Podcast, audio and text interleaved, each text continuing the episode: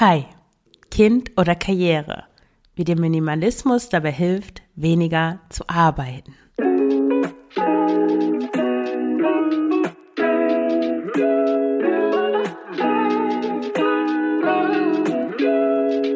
Herzlich willkommen zum Frugales Glück Podcast, dem Podcast über Minimalismus, Nachhaltigkeit und vegane Ernährung. Mit mir, Marion Schwenne. Hier erfährst du, wie du mit weniger besser leben kannst. Viel Spaß dabei! Herzlich willkommen zu dieser neuen Folge des Frugales Glück Podcast. Heute mit dem etwas kontroversen Thema Kind oder Karriere, wie die Minimalismus dabei hilft, weniger zu arbeiten. Hast du dir schon mal Gedanken darüber gemacht, dass du ja eigentlich nicht alles auf einmal haben kannst? Auf der einen Seite super toll in deinem Job zu sein, Karriere zu machen, dich für jede Aufgabe freiwillig melden, dich auf der Arbeit unentbehrlich machen und gleichzeitig eine großartige Mutter zu sein, die voll in ihrer Mutterrolle aufgeht, die sich toll auf ihre Kinder einlässt, mit allem, was dazu gehört, mit den Kindern zu spielen, super gesunde, super leckere Sachen zu kochen, zu basteln, einfallsreich zu sein, schöne Ausflüge am Wochenende zu machen. Und dann daneben diesen beiden großen Sachen gibt es ja auch noch deinen Partner oder deine Partnerin. Vielleicht hast du noch ein Haustier oder ein Haus oder eine Wohnung, äh, um die sich gekümmert werden will. Und es gibt ja auch noch dich selbst. Wann hast du eigentlich das letzte Mal in Ruhe ein Buch gelesen? Oder wann hast du das letzte Mal Sex gehabt und ihn wirklich genossen, ohne dabei an die Bügelwäsche zu denken? Oder wann bist du einfach nur spazieren gegangen, ohne ein Ziel zu haben? Einfach nur aus Spaß.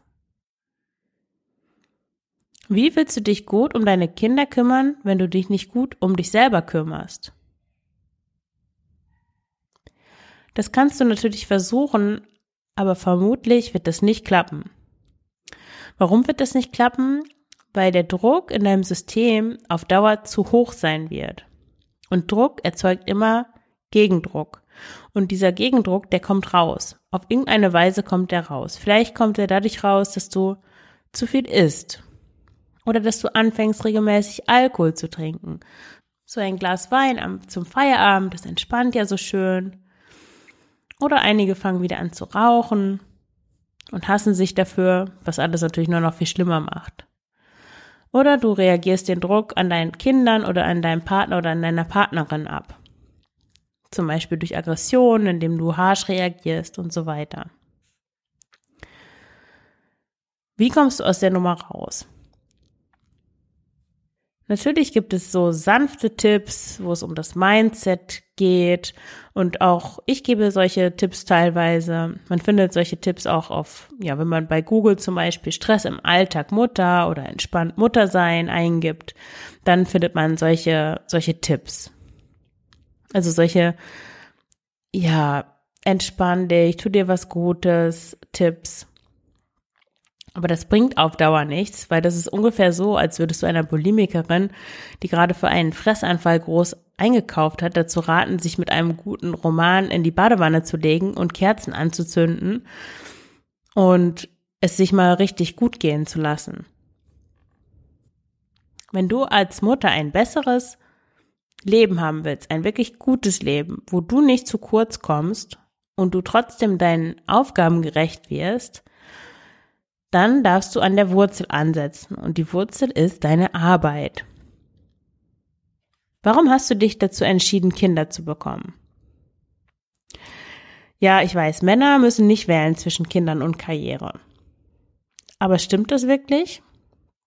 Meiner Meinung nach ist es einfach so, dass viele Männer sich faktisch für Karriere und gegen Kinder entscheiden.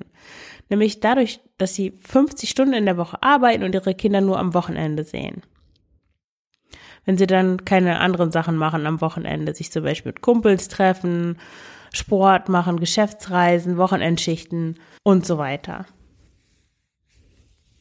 Also der Mann kriegt zwar Kinder und alle denken, ah ja, der hat sich für Kinder entschieden, aber er kann ja trotzdem weiter Karriere machen.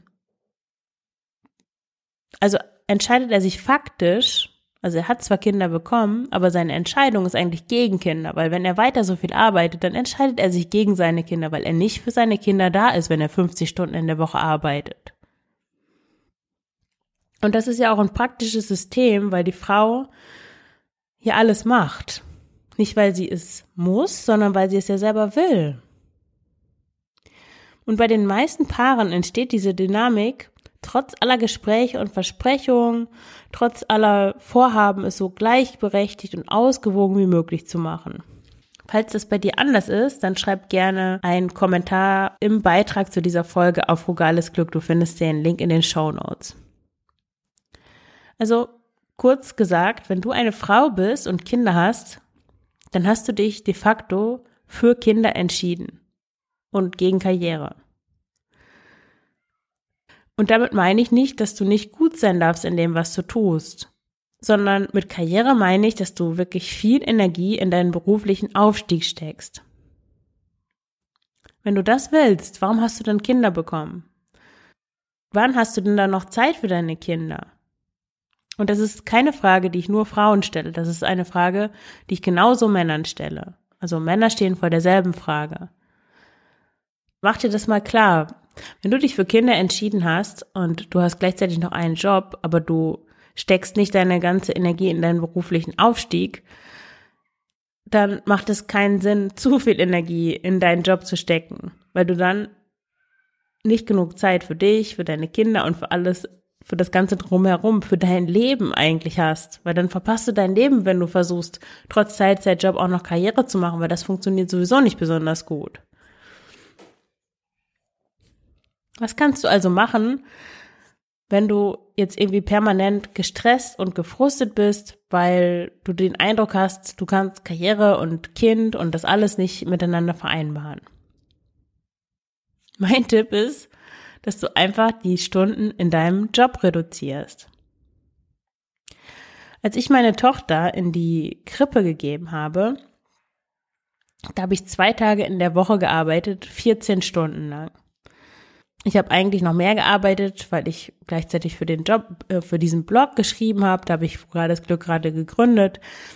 Da bin ich aber extra früh aufgestanden um fünf oder halb sechs und habe dann geschrieben eine Stunde, so dass dann die Lohnarbeit, also ich hatte am Tag dann noch genug Zeit, will ich damit sagen.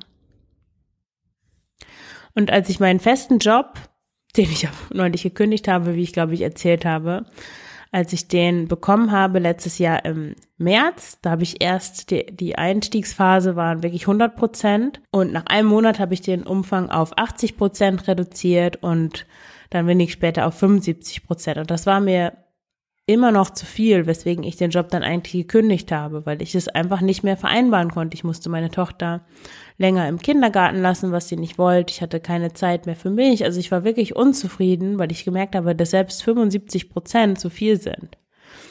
Und finanziell gesehen war das, ich, ich sag dir mal die Zahlen, also 100 Prozent wären 2700 gewesen und 80 Prozent waren dann 2160.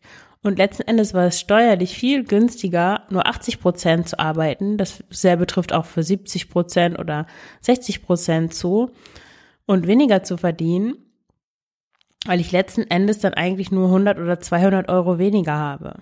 Aber der Luxus, den ich gewinne, indem ich mehr Zeit habe, steigt dadurch unendlich.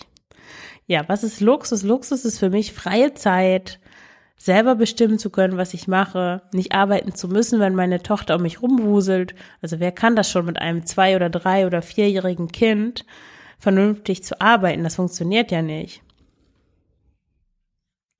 Wenn du also irgendwo arbeitest, wo du wirklich nicht den, deinen Lebenssinn aus deinem Job ziehst und zufällig Kinder hast, sondern wenn du in irgendwie so einem Mittel zum Zweck Job arbeitest, in der Verwaltung, in der Administration, in der Buchhaltung oder als Lehrerin, als Krankenpflegerin, Altenpflegerin, Kindergärtnerin oder als Unidozentin arbeitest, wie gesagt, und dein, deine Leidenschaft, dein, du nicht völlig aufgehst in dem Job, sondern es ein Mittel zum Zweckjob ist, dann reduziere deine Arbeitszeit.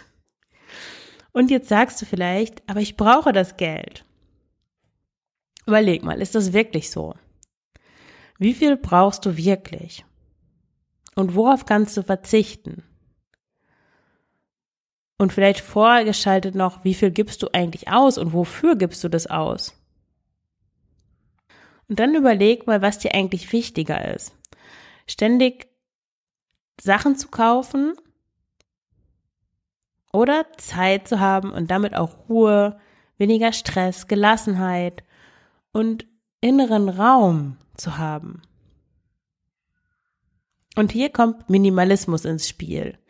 Minimalismus ist nämlich eine Methode, weil Minimalismus dir dabei helfen kann, nicht nur weniger zu haben, sondern auch weniger haben zu wollen. Das fängt bei Kleidung an, bei Kosmetik, das geht weiter bei Küchensachen, bei Lebensmitteln, bei Dekoration und endet schließlich bei all den Dingen, die du für deine Kinder kaufst. Kleidung, Spielsachen. Vielleicht kaufst du diese Dinge auch aus schlechtem Gewissen, weil du abends nach der Arbeit keine Nerven mehr hast, dir wirklich Zeit für sie zu nehmen. Und mich interessiert natürlich deine Meinung zum Thema Kind, Karriere, Arbeit, Arbeitszeit reduzieren, weniger Geld ausgeben, weniger arbeiten. Ich möchte vielleicht auch noch hinzufügen, dass ich eigentlich die Lösung aus diesem Dilemma, also natürlich habe ich jetzt eine individuelle Lösung vorgeschlagen, weil in der Gesellschaft, in der wir leben, gibt es keine andere, im Moment keine Alternative dazu, dass man sich selbst entscheidet. Entweder man arbeitet 40 Stunden und macht Karriere oder man hat Kinder und genießt noch sein Leben und arbeitet weniger. Aber die politische Vision, der es eigentlich bedarf, ist entweder das bedingungslose Grundeinkommen oder, also und oder, also eigentlich gehört das eine zum anderen dazu, dass man auch also dass die Arbeitszeit radikal reduziert wird. Ich habe jetzt vergessen, wer das war, aber es gab, ich glaube, es war in den 20er Jahren ein Forscher oder ein Intellektueller oder ein Philosoph, ich weiß es nicht mehr, Soziologe, der gesagt, der davon ausgegangen ist, dass Ende des Jahrhunderts, dass wir nur noch acht Stunden arbeiten. Und das wäre möglich. Also mit der ganzen Technisierung und Automatisierung ist es eigentlich nicht nötig, wenn du mal auf deinen eigenen Job guckst. Ich habe schon in einigen Jobs gearbeitet, wo ich do, dumm doof auf irgendwelche Knöpfe gedrückt habe, aber die Leute sich so unglaublich clever alle vorkamen, weil sie auf diese dummen Knöpfe drücken. Also mehr war es letzten Endes nicht und das kann man alles viel mehr automatisieren, wenn da nur ein politischer Wille auch da, dabei ist. Also es muss schon eine gesellschaftliche Bewegung geben, die dann auch für beide und für alle Geschlechter ermöglicht, auch ein, eine Karriere zu machen mit weniger Wochenarbeitsstunden. Also es kann ja nicht sein, dass man als Mann sozusagen, wenn man noch auf diesem männlichen Zug ist und Karriere machen will, dass man dann gezwungen ist, 40 Stunden oder noch mehr zu arbeiten, um halt aufzusteigen. Also es macht ja keinen Sinn. Es müsste auch möglich sein, wenn man sagt, okay, ich, ich will nur 20 Stunden oder was heißt ich will? Ich arbeite 20 Stunden, das ist normal und ich mache meinen Job super und ich komme voran. Also das muss auf jeden Fall möglich sein. Und dann ist es auch mit Kindern überhaupt kein Problem, weil 20 Stunden hat man noch genug Zeit für alles andere und kann auch sein Leben mal genießen, weil wozu leben wir, wenn wir die uns die ganze Zeit abrackern? ist ja Quatsch. Ja, also im Moment sein, genießen, das ist, ähm, das wünsche ich dir, dass du das jetzt machst. Und ich danke dir fürs Zuhören und wünsche dir alles Gute, deine Marian.